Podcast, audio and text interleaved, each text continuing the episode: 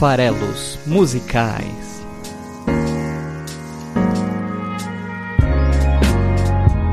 Fala aí, você que gosta de música! Meu nome é Paulo Farelos, estamos aqui para o episódio semanal do nosso podcast de análise de letras de músicas Farelos Musicais. Trazendo hoje mais um episódio nacional, um episódio cantado em português, destacando aí uma das nossas grandes bandas e também um grande compositor nacional, o Paralamas do Sucesso, ou Os Paralamas do Sucesso, e também Gilberto Gil, que é um dos compositores da canção de hoje. Então, se você curte música, não deixa de acompanhar toda quinta-feira aqui no site esfarelado.com.br um programa novo com análise de algum artista novo e a recomendação né, de você prestar mais atenção ou conhecer, se você ainda não conhece, um artista e uma canção toda semana. É, a gente está no Spotify, então você consegue encontrar o programa dentro do Spotify. Se você estiver ouvindo aí, não deixa de seguir o podcast, isso ajuda bastante a gente. Dá também para curtir as playlists Músicas esfareladas, procura também, além do podcast, tem também essa playlist onde todas as canções analisadas são colocadas lá pelo nosso querido editor o Cleverton Linhares. Estamos também no YouTube, o programa semanalmente é também colocado no YouTube, no canal do Esfarelado que diz a lenda, falo isso toda semana aqui, vai ter conteúdo em vídeo. O dia que sair esse conteúdo em vídeo, mas diz a lenda que vai ter. E estamos também em todas as redes sociais, no Twitter, no Facebook, no Instagram, procura lá por Esfarelado, segue a gente no Instagram mais conteúdo de viagem, no Facebook a gente também tem muita dica cultural, coisas que estão rolando aqui na cidade de São Paulo principalmente, então não deixa de acompanhar. É isso aí. Toda semana, toda quinta, podcast novo. Hoje vamos falar de Paralamas do Sucesso, essa banda. Essa banda que tem fama, né, de ser uma banda brasiliense, né? E não é verdade, não é um fato. Essa banda, na verdade, nasceu na cidade fluminense de Seropédica, lá onde tem a Universidade Rural do Rio de Janeiro. Foi lá que os amigos de infância, Herbert Viana e Bi Ribeiro, é, se conheceram e decidiram, né? Eles já se conheciam desde a infância e tal, mas voltaram a se encontrar no final dos anos 70 e decidiram formar uma banda. O Herbert, guitarrista, o Bi decidiu ser baixista nesse momento que eles decidiram formar a banda e começou a aprender a tocar baixo. E com esses dois e outros colaboradores eventuais, incluindo aí o Vital Dias, né, que depois começou sendo baterista da banda, mas depois virou tema de música da banda quando ele já nem estava mais na banda, né, com a, com a música Vital e Sua Moto. A banda nasceu, os Paralamas do Sucesso. Eles vieram a gravar efetivamente, ou seja, eles não são de Brasília, né, essa é a primeira coisa, né, então eles têm fama de ser de Brasília, mas eles, é lógico, tiveram passagem pela cidade, ajudaram a lançar e, e por terem feito né, é, um contrato com gravadora antes das outras bandas de Brasília, como Legião Urbana, Capital Inicial. Eles ajudaram a lançar essas bandas depois, então eles estão muito associados ao movimento do rock brasiliense, do rock brasileiro dos anos 80, mas não, eles são uma banda carioca, se gente, carioca não, né? Fluminense, se a gente assim quiser dizer. Por falar em, em bandas brasilienses, eu citei aqui a Legião Urbana, então tem um episódio 51, um episódio recente, fresquinho, quatro semanas atrás, falando de pais e filhos, foi a estreia da Legião Urbana aqui no programa. Falta ainda fazer um episódio sobre o Capital Inicial. Falta ainda também, se a gente quiser estender um pouquinho a cena, a cena brasiliense do rock dos anos 80, faltaria falar de Plebe Hood. Se a gente quiser incluir os anos 90, tem que trazer Raimundos. E se a gente quiser ser mais indie um pouquinho, dá para incluir aí o Mascavo, que já foi Mascavo Roots, dá para incluir móveis coloniais de, Acaju, né? Dá para incluir Nat Roots, dá para incluir Cogumelo Plutão, Little Quail and the Mad Birds, uma banda dos anos 90 aí, que eu acho que só tem um álbum, mas que, que foi muito divertida. É, a Codorninha e os, e os Pássaros Loucos. É, enfim, a Brasília não deixa de ser uma cidade com grande relevância cultural no, no cenário da música brasileira. É, isso sem falar nos, nos cantores, né? Cássia Eller, Zélia Duncan. É, é uma, uma cidade que a, a, com certeza respira música. É, então, a banda se formou, a banda nasceu ali em Soropédica, final dos anos 70, só retomando ali um pouquinho, depois dessa digressão falando um pouco de Brasília, e em 82 a banda estava realmente com a sua formação que se tornou a formação definitiva, por mais que é lógico vários músicos convidados e temporários é, se somem ao trio, né, além do Herbert e do Bi, tivemos aí em 82 já o João Baroni na bateria, que é a, o trio que realmente caracteriza os Paralamas do Sucesso aí na sua trajetória vitoriosa pela música brasileira, né? Então, Começou lá com o Herbert Jacobi, pais de um militar e de um diplomata, respectivamente mas eles começaram realmente a chamar atenção já com a formação com o Baroni. Em 83 tiveram a chance lá de já como Paralamas do Sucesso abrir um show do Lulu Santos. E aí, falando de Lulu Santos, evidentemente tem que fazer mais uma referência, uma autorreferência. Lulu Santos foi personagem do episódio 37, esse um pouco mais para trás. Mas se você já ouviu Como Uma Onda, e quem é que não ouviu Como Uma Onda, né? É, e quiser ter uma outra leitura sobre a música, vai lá e confere o episódio 37. Então eles abriram o show do Lulu ali em 83 e em seguida já conseguiram um contrato com a EMI, com quem eles ficaram boa parte da sua trajetória. Então, 83 mesmo já lançam Cinema Mudo, foi o, o, primeiro, o primeiro álbum da banda. São 13 álbuns de estúdio no total, né? Então o primeiro deles foi Cinema Mudo, que fez um sucesso bem moderado, bem pequeno na verdade. Mas eles já emendaram em 84 um segundo trabalho chamado Passo do Luí. E, e esse trabalho sim é, teve uma, uma repercussão, uma, uma, série de hits ali muito maior, né? uma, uma repercussão bem mais é, intensa do que o primeiro trabalho, o trabalho de abertura, o que não é tão comum, né? Eu, eu, sempre falo aqui também que é, o primeiro trabalho da banda é o auge da originalidade, pelo menos, então é bem comum que ali vários dos hits da banda sejam as bandas que, que prosperam, né? Evidentemente, mas é, depois vem a fase do amadurecimento e até de experimentação, mas o primeiro trabalho geralmente chama bastante atenção. Com Paralamas não foi o caso, foi o segundo, esse é o Passo do Luí, de 84, que trouxe a canção Óculos, trouxe Meu Erro, que é um hit até hoje, Romance Ideal, Me Liga, né? Então, olha aí, várias e várias canções aí que dominaram os rádios nessa época, né, nesse ano, e levaram a banda pro Rock in Rio de 85, aquele Rock in Rio mágico, né, que o barro do Rock in Rio de 85 é vendido até hoje, né, o show histórico do Queen e assim por diante, também teve Paralamas do Sucesso. Olha só, eles conseguiram estar nesse Rock in Rio emblemático e foram um dos shows mais aclamados já daquele, daquele ano de 85. Em 86 eles lançam o álbum Selvagem, Selvagem, na verdade, a interrogação no final, que também continuou a trajetória de sucesso deles, é de onde eu trago a canção de hoje, a novidade, primeira parceria deles com o grande Gilberto Gil. Mas além de a novidade, eles gravaram a canção Você, fizeram uma versão de Você do Tim Maia, é, que também fez muito sucesso naquele ano. Era a, a, o álbum que trouxe Alagados, Melô do Marinheiro, né? Que é outra canção que fez bastante sucesso na época, né? Então, Marinheiro, Marinheiro, quem te ensinou a nadar. Vendeu 700 mil cópias desse álbum, né? Selvagem. Em 88 eles lançaram Bora Bora, né? que tinha o Beco, tinha quase um segundo. Em 89, e já era uma banda né, bem grande aqui no Brasil, é, em 89 lançaram Big Bang, Percebe que ali de 83 a 89 eles lançaram um, dois, três, quatro, cinco álbuns, né? Então, período super curto, quase que um álbum por ano. É, até foi um álbum por ano, né? Se a gente para pra pensar, não, se a gente para pra pensar que teve um álbum ao vivo lá com a, com a compilação do, do, trabalho que eles fizeram, na apresentação que eles fizeram, na verdade, lá em Montreux, na França, no festival Jazz Festival de Montreux. E isso foi lançado em 87, mas aí não conta como álbum de estúdio. Então, Big Bang trouxe também ao mundo Lanterna dos Afogados, hit da banda, também tocado até hoje nos concertos. É, tinha Perplexo, que era uma música bem interessante, gostei até daquelas músicas que a gente ficava. Era apresentado a elas no, no Fantástico, né? Era, a música era lançada em primeira mão no Fantástico desse tempo. Então, 89 trouxe Big Bang. Eles começaram daí, depois de, de, de ter uma década de 80 de ouro, diria eu, a um, um, início da década de 90 de decadência comercial, decadência de sucesso, pelo menos aqui dentro do território nacional.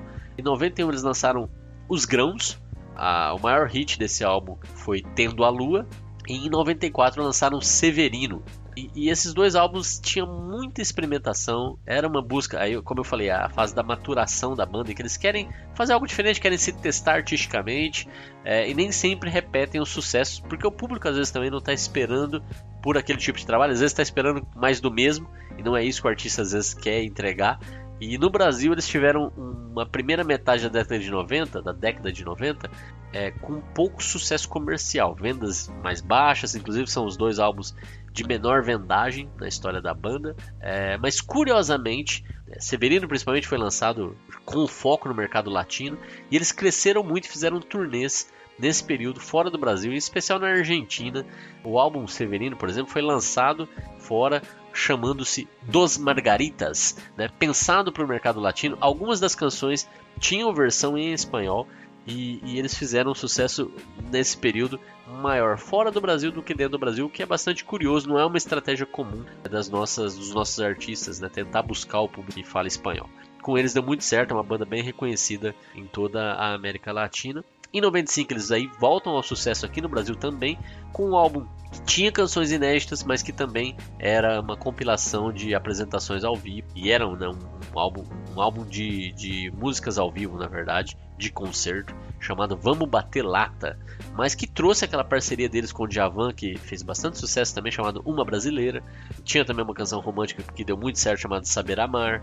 Tinha uma música política, né, chamava-se Luiz Inácio os 300 Picaretas, baseada ali na, na frase marcante do nosso Lula na época de deputado dele. E esse álbum, Vamos Bater Lata de 95, vendeu nada mais, nada menos que um milhão de cópias. Olha só isso. Não é coisa pouca não. É o recorde de vendas da banda até hoje. Em 96 eles emendaram Nove Luas, novo álbum de estúdio, que vendeu 250 mil cópias em mês. Era o álbum que trouxe La Bella Luna, que é a primeira música no violão de tanta e tanta gente, com seus dois acordes, né? muito, muito fácil de tocar. Tinha também Lourinha Bombril, fez também bastante sucesso. E de música ligeira, que para quem gosta de Capital, que eu já citei antes, é a música irmã gêmea de A Sua Maneira. Né? É a mesma música em termos de estrutura, mas não a mesma letra. Tá? É, é até é, uma complementa a outra. É até interessante talvez depois fazer um episódio com as duas. Em 98 eles lançam hey Nana, que vendeu 250 mil em uma semana, ou seja, a banda só estava escalando esses números, né? A outra, o Nove Luas, em 250 mil em um mês. O Rei Naná, 250 mil em uma semana. Também teve um hit que estourou muito grande, que foi Ela Disse Adeus. É, tinha também a sua parceria com a Marisa Monte é, na canção O Amor Não Sabe Esperar. E em 99 eles foram convidados para gravar o MTV acústico, né? MTV Unplugged. É, e optaram por fazer um álbum com menos hits e com mais recuperação de, de músicas que eles queriam dar uma nova roupagem, apresentar de novo para o público, dar uma segunda chance. Trem da Juventude, Sincero Breu, Bora Bora. É, o álbum vendeu muito, vendeu 500 mil cópias, é, o que é um, é um, número considerável também, né? É, ganhou o álbum de Grammy de melhor álbum de rock brasileiro, prêmio esse que eles colecionaram depois ali com álbuns né, lançados pós é, 99, já na década de 2000. Né? Então, MTV Unplugged fecha a década de 99, que com esse álbum Unplugged eles fizeram também uma turnê muito grande no Brasil e fora dele.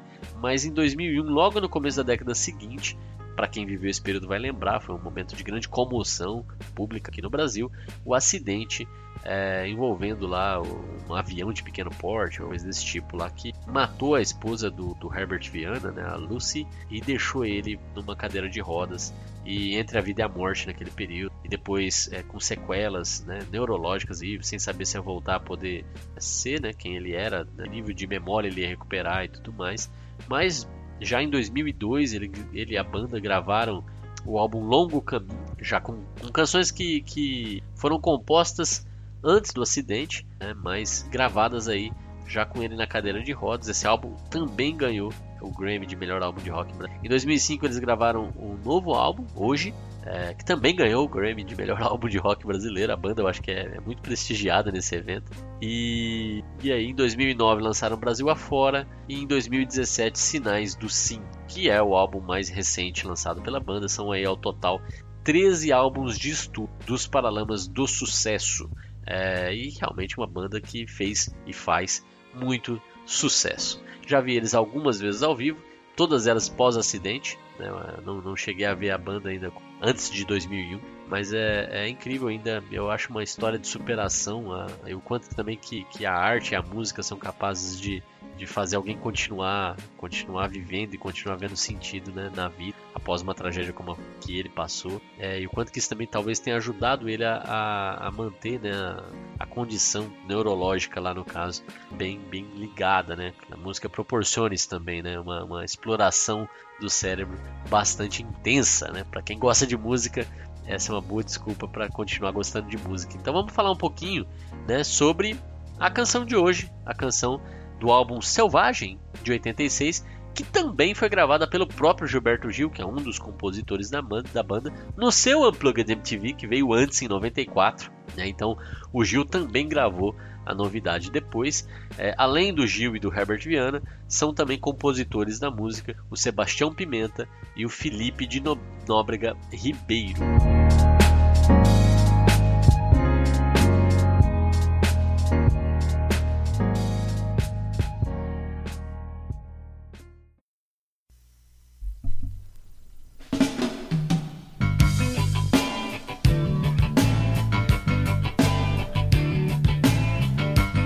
Vamos lá então, vamos falar um pouco da música de hoje. A novidade. Né? A novidade é uma canção simples, uma canção fácil de cantar, uma canção gostosa, mas do que, que ela fala? Né? Então acho que, assim como eu falei já antes de músicas que todo mundo conhece, né? todo mundo restrito, lógico, a, a ao Brasil, né? E eu acho que, principalmente falando de quem tem mais de 30, eu acho que todo mundo conhece a novidade, mas pode ser que nem todo mundo realmente conheça a novidade, né? Mas é, é uma música super simples, super direta. É, eu não vou ficar aqui também me atentando tanto a cada palavra e tal, vou falar mais dela como um todo. Qual é a ideia por trás dessa música, né? O que, que ela está trazendo de novidade, né, né pro, pro cenário da música? Por que, que ela foi composta? É, então, Acho que o cenário que a música traz é o seguinte: digamos que algo de extraordinário acontece, uma novidade, uma novidade com N maiúsculo, né? Por exemplo, pegar uma novidade que é possível, que é justamente a novidade que a música usa para ilustrar a ideia? Uma sereia aparece numa praia, não importa qual sereia, não importa qual praia, né? É uma coisa extraordinária. Né? Então, as sereias são seres mitológicos, né? São seres que vivem na fantasia, na ficção, é, não são parte do mundo real. Mas digamos que um dia alguém encontra uma sereia numa praia. E aí? Né, ela, ela tá lá, é de verdade, né? você vai lá e percebe que é uma, uma sereia. E aí, o que, que você vai fazer? Né? Como é que você vai reagir? Como que as pessoas em geral vão reagir? Certamente, é, as reações vão ser as mais variadas possíveis. Então vai ter aquelas pessoas que ao ver uma sereia e perceber que ela é de verdade, que ela existe de fato, ela está na tua frente, ela vai reagir com encantamento, ela vai é, se questionar e dizer, nossa, se uma sereia é, é um ser vivo e verdadeiro, quantas outras coisas que eu achava que era só ficção, que na verdade podem ser realidade, ela pode questionar a própria realidade, o que, que é real, o que, que não é real. Olha uma sereia aqui na minha frente, né? Começar a, a acreditar em todos os seres mitológicos que ela já questionou, pode ir para outras linhas de, de crenças que a pessoa às vezes duvida e passa a questionar se pode ou não ser verdade, né? Uma sereia, afinal de contas, que eu estou vendo com os meus próprios olhos. Ela pode questionar a sua própria é, é, sanidade. Será que eu estou esquizofrênico? Será que eu não estou? É, será que eu estou vendo o que eu estou vendo mesmo? Será que é realmente de verdade? É, então você pode reagir com essa admiração, você pode reagir com, com reverência, né? Por ser um ser talvez único, um ser que é, talvez você nem devia ter, estar vendo, né? É, por fazer parte talvez de, de, de, outras esferas de realidade. Outras pessoas podem ter outro tipo de reação, podem reagir com negação. Não, eu não estou vendo isso, isso não é realidade, não pode ser. Né? Eu, eu, eu, eu sei como o mundo é e sereias não existem, então tem, tem que ter alguma outra explicação, tem que ter alguma outra forma de, de resolver esse dilema, né? O ceticismo pode aparecer nesse momento e você é, ficar o tempo todo querendo mostrar que aquilo é uma fraude, né? Uma outra possibilidade. Você pode reagir também com violência, né? Afinal de contas, o desconhecido pode te provocar instintos mais básicos, né? De, de, de querer acabar com aquilo, né? Fazer com que o mundo volte ao normal, digamos assim, com as suas próprias mãos. Pode ir para um lado até mais primitivo, né? Quem sabe? É, você pode querer é, enxergar aquela sereia como um alimento, dependendo do seu estágio, dependendo da sua fome, dependendo né, da, da, sua condição naquele momento. Você pode apelar para um instinto.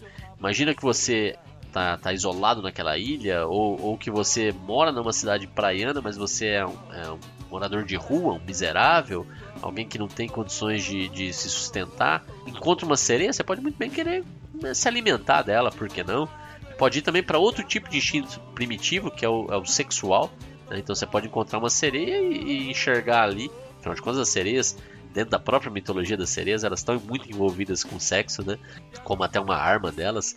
Então pode ser que a pessoa também já associe a isso e queira ali é, ter algum tipo de relação com a sereia. Enfim, é, o que eu estou querendo dizer aqui no fundo é que a sereia é a mesma, né? Em todos esses cenários que eu estou colocando. O que muda são as pessoas que a encontram. O que muda são as reações possíveis diante do novo. É, e é isso que a música, no fundo, quer dizer. As novidades, as coisas que são diferentes, as coisas que não são o que a gente espera, é, as coisas que nos surpreendem, que às vezes fazem a gente se questionar e fazem a gente questionar o mundo, é, elas podem gerar em nós reações das mais diversas possíveis, porque nós somos diferentes.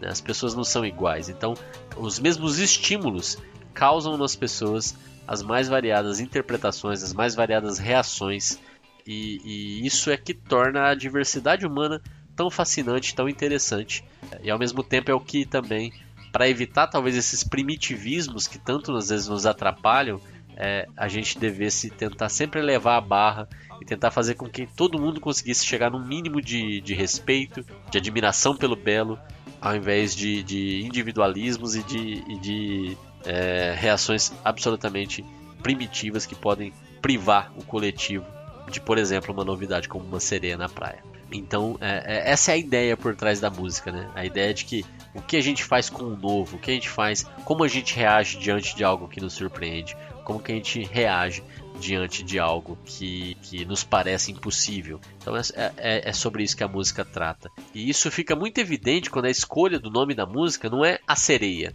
Né? A música podia se chamar A Sereia. E ainda assim ela poderia ter essa interpretação que eu estou dando. Mas quando ao invés de chamar a música de A Sereia, você escolhe chamar a música de A Novidade, a ideia central aqui deixa de ser a sereia. A sereia é um exemplo de novidade nesse caso. Tanto é que a música já começa dizendo que a sereia é uma qualidade de novidade, é um tipo de, de novidade. Não é a novidade, ela não é a única coisa possível de ser uma novidade. Né? Então, é, poderia ser qualquer outra coisa. Vou citar aqui, por exemplo, é, A Vida Fora da Terra. Né? Essa música poderia muito bem, ao invés de falar de uma sereia, falar dia um, elevador, um disco voador apareceu no, dos céus é, e seres inteligentes saíram dele e começaram a interagir conosco, com os humanos. Isso seria uma novidade, tal qual encontrar uma sereia na praia. Mas poderia ser, por exemplo, se a gente quiser ir para um lado religioso, a volta de Jesus dos céus. Digamos assim que diante das nuvens se abra uma, uma, uma luz divina e de lá desça Jesus de volta, como tantos esperam que ele volte é, seria também uma novidade. E vários dos céticos teriam que lidar com isso de alguma forma. E inclusive até os crentes, né? Muita gente pode até imaginar que talvez Jesus já tenha voltado e a gente não identificou ele, porque hoje em dia a gente vive um momento de grande cinismo no mundo, né? Então tenho minhas dúvidas de como seria recebido. É, então, como a gente receberia novidades, né? De uma forma geral. É, é um pouco essa a ideia da canção. Então, é, é, essa é a minha interpretação de a novidade. É, e, e, vamos dar uma olhada agora na própria música, então, falar um pouco mais da letra para ver se isso faz algum sentido para vocês também. Então vamos lá. A música diz: A novidade veio dar à praia na qualidade rara de sereia, metade o busto de uma deusa maia, metade um grande rabo de baleia. A novidade era o máximo do paradoxo estendido na areia. Alguns a desejar seus beijos de deusa, alguns a desejar seu rabo para ceia. Bem, aqui é, é, é, exatamente achar a apresentação do que eu disse, né? A novidade veio dar a praia na qualidade rara de sereia, ou seja, a novidade ser a sereia é só um detalhe, poderia ser qualquer outro tipo de, no, de novidade, mas nessa canção é uma sereia. E ele vai caracterizar o que, que é essa sereia, no caso aqui, o fato de ela ter de ser um, um misto, né, um híbrido entre homem e baleia, que no caso é o peixe, né? É, como, como diz, então, é, metade de cima é um busto de uma deusa maia, a metade de baixo um grande rabo de baleia, segundo aqui a canção. Essa novidade era o máximo do paradoxo, né? era a coisa mais paradoxal possível. E ela estava lá estendida na areia, né? essa era a situação, esse era o cenário da canção. E aí ele começa a dizer justamente que é, as pessoas vão se dividir entre diferentes visões do que está acontecendo. Alguns a desejar os seus beijos de deusa, alguns mais focados na parte humana da sereia e a desejá-la, alguns a desejar seu rabo para ceia, alguns enxergando ela de uma forma mais primitiva, como alimento. Né? Então essa é a introdução da canção. Como a música cita que a metade humana dela é o busto de uma deusa maia, eu me perguntei, mas caramba, eu não conheço nada da mitologia maia, né? Quem são as deusas maias, né? Como, como que seria essas deusas maias, né? Qual é a aparência dessa sereia? Né? Porque se ela é uma deusa maia, ela provavelmente tem uma aparência latina, né? É, latina não, indígena, né? Porque é, essa, essa deusa maia é pré-Colombo, né? Então é, ela deveria ter uma aparência aí indígena né? dentro da, da, da, nossa cabeça. Muito diferente da Ariel da Disney, com a sua aparência ariana né? e, e europeia. Eu fui pesquisar então quem são os deuses maias, né? Algo que eu desconhecia. E, e foi bem interessante porque tem poucas deusas e eu não consegui encontrar versões desenhadas para eu imaginar um pouco como é que é o busto da sereia da canção. Mas aí eu descobri que, por exemplo, o deus Maia, o principal deus deles, né, o criador de tudo, é, chama Hunabku.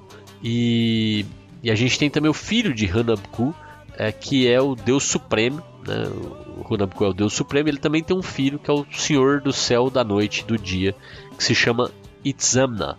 E, e, é interessante essa estrutura de pai e filho que está né, presente na religião cristã, né, tão onipresente do lado ocidental do mundo, e de certa forma também presente aí nessa religião que não tem nada a ver com o cristianismo. E aí tem vários deuses associados a, a fenômenos da natureza, tem o Kukulkan, que é o deus do vento, o Shak, que é o deus da chuva, é, e assim por diante. E a primeira deusa que está listada nessa pesquisa que eu fiz, que eu encontrei, é a deusa da lua é, que também é a deusa da gravidez, que se chama Ixchel, é, Ixchel, deusa da lua. E curiosamente, a outra deusa que eu encontrei se chama Ixtab, que é a deusa. Olha que curioso isso, gente. Deusa do suicídio. É, imagina uma cultura maia, né, ou seja, pré-colombiana, muito mais primitiva né, do que do que a própria é, cultura inca que a gente tem mais acesso e tal, mas ele já tinha uma deusa do suicídio. Eu achei isso bem curioso e interessante. Afinal de contas, devia ser comum o evento né, de se matar, ao ponto de você estar tá dedicando aquela morte a, a, uma deusa em específico. Então, X-Shell e X-Tab, parece que X tem aí a ver com o feminino, né? A deusa da lua ou das inundações ou da gravidez e a deusa do suicídio para os maias. Por outro lado, quando ele fala metade o busto de uma deusa maia, ele fala de uma deusa maia, parece que alguma deusa maia. Mas também existe a própria deusa maia, aí sim pensando em, em mitologia grega e romana, né? Que talvez seja uma deusa maia no sentido de algo desse tipo, né? E aí talvez a gente esteja falando de uma sereia com a, com a aparência mais próxima do que a gente está acostumado. É, a deusa Maia era a mais bela filha de Atlas com Pleione, segundo a mitologia grega. E na mitologia romana, a Maia era a deusa que representava o despertar da natureza, que é também conhecido como primavera. Não é à toa, portanto, que é ela quem batiza o mês de maio, né? É, a, a, deusa Maia. É, então eu fiquei na dúvida aí se, se Gilberto Gil Viana e os outros dois coautores se referiam a essa deusa Maia da mitologia grega e romana, é essa ideia ali, ou realmente eles estavam pensando na nossa deusa indígena da cultura maia. Bom, não sei, só sei que agora a gente vai pro refrão. Então antes de a gente chegar lá no refrão e analisar o refrão, vou pedir pro Cleves tocar música, porque afinal de contas a gente gosta de música. Então, Cleves, toca aí os primeiros 35 segundos aí até o pré-refrão e depois deixa tocar, vai, toca o refrão também. É, chega lá no 1 minuto de música. E então vai trocar esse trechinho que eu já contei, vocês vão ouvir o refrão, volta aqui que eu vou fazer um comentário breve sobre o refrão.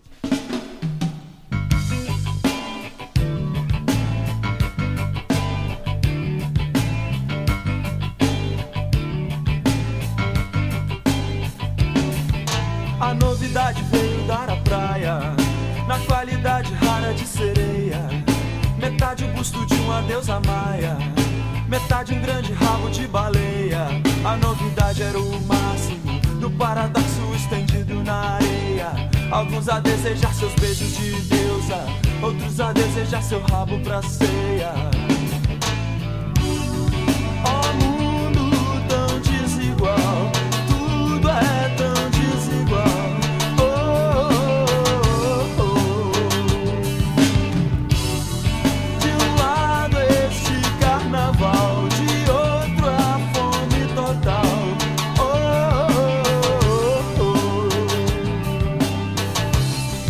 Vocês já ouviram o refrão também, né? O refrão então diz: Ó oh, mundo tão desigual, tudo é tão desigual.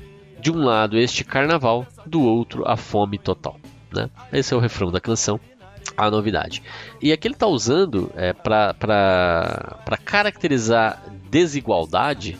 Né? Então, ó, mundo tão desigual, tudo tão desigual, que estava sendo dito ali antes entre querer os beijos da deusa ou querer o rabo para ceia, que tem a ver então com fome e com reverência ou com é, admiração né, é, exterior, entre carnaval e fome total, seriam os dois contrapontos né, dessa desigualdade. E, e, eu acho que é um, é um, é um carnaval é um bom tema para falar disso, porque é, se você parar para pensar, o carnaval, e aí, como festa popular, né, é uma coisa, mas se você parar para pensar no negócio carnaval, é, aqui no Brasil principalmente, e, e, no Rio de Janeiro mais em particular ainda, é uma festa popular que se transformou num grande negócio, né? E que é, movimenta muito dinheiro, que sustenta muitas famílias, que tem aí uma, uma um ano todo para como ganha-pão. Muitos também estão ali muito mais para aparecer, né? Quando se pensa nas celebridades e tudo, é, mas para a comunidade envolvida com o carnaval é, um, é, um, é mais do que só é, uma festa. Passa a ser realmente uma forma de você viver o belo, viver a arte, fazer arte. E é feito por pessoas que a alternativa muitas vezes é a fome total. Né? Então o carnaval pode ser uma via, uma, uma saída, assim como outras é, não ideais que existem na nossa sociedade. Então acho que a escolha da palavra carnaval para representar aqui o, o belo em contraponto à fome total, não é uma escolha ruim, é uma escolha que talvez não fosse a, a mais direta, mais imediata, mas é, ela parece cumprir um papel interessante aí, olhando um pouco para nossa cultura popular e para nossa é, realidade brasileira, né? Para entender um pouco esse, esse contraponto que ele quer mostrar entre a arte e o belo e, por outro lado, a, os instintos mais primitivos. E a fome sendo um representante deles aqui. Bom, dito tudo isso, né, a gente então entra numa grande disputa. O que, que a gente faz com a novidade? O que, que vai prevalecer? Né, vai prevalecer essa visão é, mais romântica do, do novo, essa é, visão que leva a desejo, a, ref, a reflexões, a, né, a, a, reverência, a respeito, ou a gente vai ir para uma outra linha mais é, agressiva, mais violenta, de, de, de, corrupção do belo, né, ou de mais primitiva, né, de, é, de destroçar, de se alimentar daquilo, de comer, de acabar, né. É, é, é um pouco agora a consequência disso, né, desse embate que vai encerrar a canção. É, então a gente vai ter é, o contraponto aqui de palavras contraditórias justamente para dizer que existem essas duas possibilidades. E aqui nesse caso a música não é muito otimista não.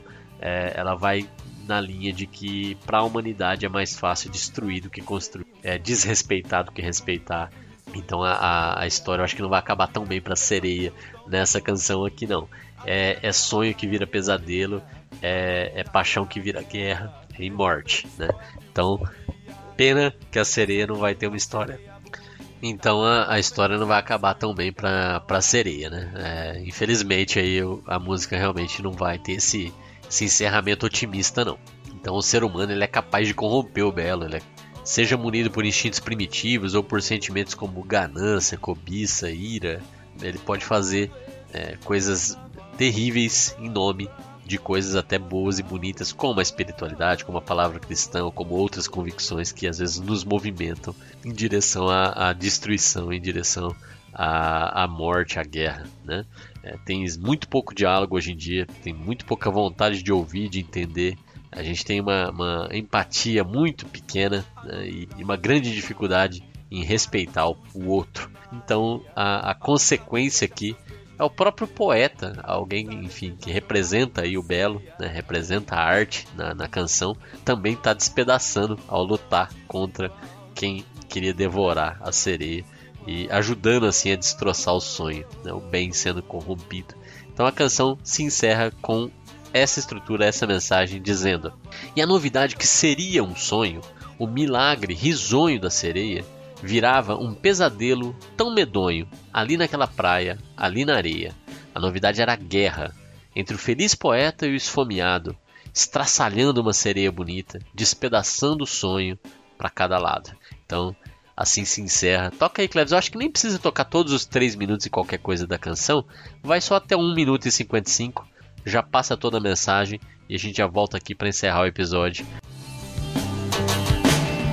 E a novidade que seria um sonho O milagre risonho da sereia virava um pesadelo tão medonho. Ali naquela praia, ali na areia, a novidade era a guerra entre o feliz poeta e o esfomeado, estraçalhando uma sereia bonita, despedaçando o sonho pra cada lado. É isso, essa é a canção A Novidade de 86, é, lançamento original aí no álbum Selvagem do Paralamas do Sucesso. Foi isso, então hoje fizemos aí uma canção bacana do, do Paralamas, né, dos Paralamas, para encerrar o episódio de hoje. Vou fazer a leitura do. Bem, o episódio passado teve um comentário bem legal que eu acho que vale a pena trazer aqui, porque foi um, um desses episódios encomendados por vocês, ouvintes. No caso, o nosso ouvinte Murilo Bronhara, o Muca, que nos pediu via e-mail. Então, se você quer que eu fale de alguma música específica, de algum artista específico, você manda um e-mail para paulo@esfarelado.com.br, como fez o Muca, recomendando o episódio anterior da banda Hoodoo Gurus, é, a banda australiana que tem a sua canção 1000 Miles Away, analisada no episódio passado, e o Muca ouviu o episódio dedicado a ele já mandou aí o, o comentário dele a respeito, dizendo: Pô, Paulinho, excelente, obrigado pela atenção. Deu para sentir bem a seriedade do seu trabalho nesse exemplo com uma banda que você não conhecia. Você pesquisou em uma profundidade de formações, históricos e motivações que nem eu que sou fã sabia. Uma outra experiência que tive muito boa. Debater sobre uma música que pela primeira vez não era você me apresentando. Vários pontos de vista que você entendeu, eu via diferente. Mas as suas argumentações tinham a lógica que eu precisava para me questionar se a sua interpretação fazia ou não mais sentido do que a minha. O Working for Yourself, por exemplo, eu tinha como um profissional empregado protagonista de sua carreira. Nunca tinha pensado em um empreendedor. A parte When the bar is open, then you often find me warming a seat. Eu pensava em passatempo mesmo, não em vício. A parte final do I might arrive, but I'll be gone the very next day, eu também não interpretava como uma resposta aos que o invejavam por conhecer novos lugares a trabalho, nesse sentido de que a que, que adianta se eu já estou indo embora. Acho que eu tinha posicionado a letra à minha realidade, não permitindo outras possíveis interpretações. Foi muito bacana ver esse outro ponto de vista. Valeu mesmo. E eu agradeço a você, Muca, por ouvir, por pedir e agora por comentar. É essa a proposta do programa, é a gente debater interpretações possíveis de música, não tem certo e errado, evidentemente, tem a minha, tem a sua, tem a de quem quiser participar aqui, comentando o que, que as músicas querem dizer e por que, que elas mexem tanto com a gente, por que, que elas fazem parte das nossas histórias. Muito obrigado a todos e a gente se vê na semana que vem de novo com mais um episódio dos Farelos Musicais. Até lá, um abraço.